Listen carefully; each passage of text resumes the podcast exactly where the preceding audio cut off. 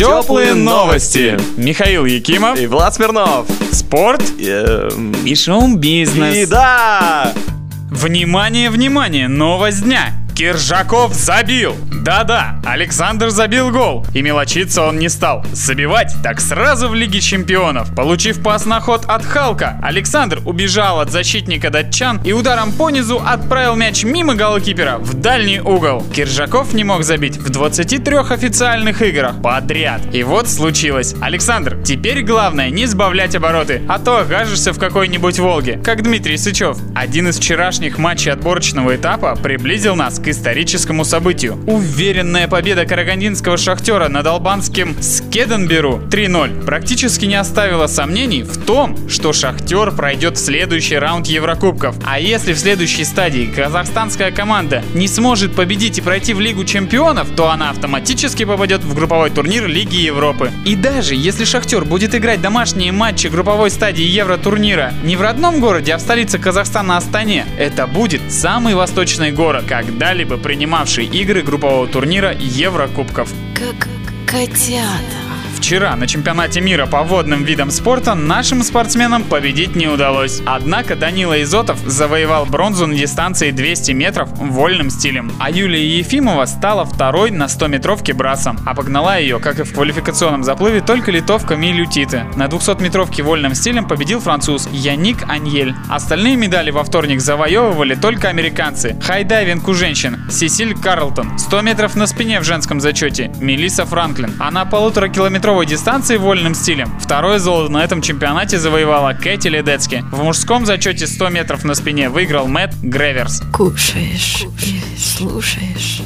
На жилмассиве Родники в Новосибирске будет построен региональный центр фехтования. Общая площадь здания составит более 5000 квадратных метров. Центр будет оснащен фехтовальным залом на 12 дорожек, тренажерным залом, бассейном и трибунами на 158 мест. Также в проект благоустройства центра включена универсальная спортивная площадка с искусственным покрытием площадью 800 квадратных метров. Стоимость строительства и технологического оборудования центра составляет порядка 228 миллионов рублей. Завершение строительства центра фехтования планируется на 30 июня 2014 года. Удачи всем, кто занимается спортом и помните, фехтовать нужно только в специально подготовленных центрах.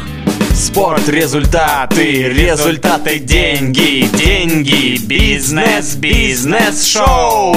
Линдси Лохан после завершения курса реабилитации отправится в Европу и вычеркнет из своей жизни всех плохих друзей. Как только закончится срок пребывания Линдси в реабилитационной клинике, где она снова проходит лечение от зависимостей, актриса отправится по европейским бутикам, а затем вернется в Голливуд, чтобы рассказать о своих злоключениях Опре Уинфри. С той же самой Опрой Лохан подписала контракт на съемки восьмисерийного документального фильма, где сыграет главную роль. К тому же актриса недавно заявила о своем решении исправить окружающую среду. Так она называет круги общения, подробные списки которых составила в последнее время. Отобрав из 100 имен близких людей всего 20, Линдси планирует прекратить общение с теми, кто когда-либо что-либо употреблял, и возвратиться к здоровой социальной жизни. Тепло и хорошо.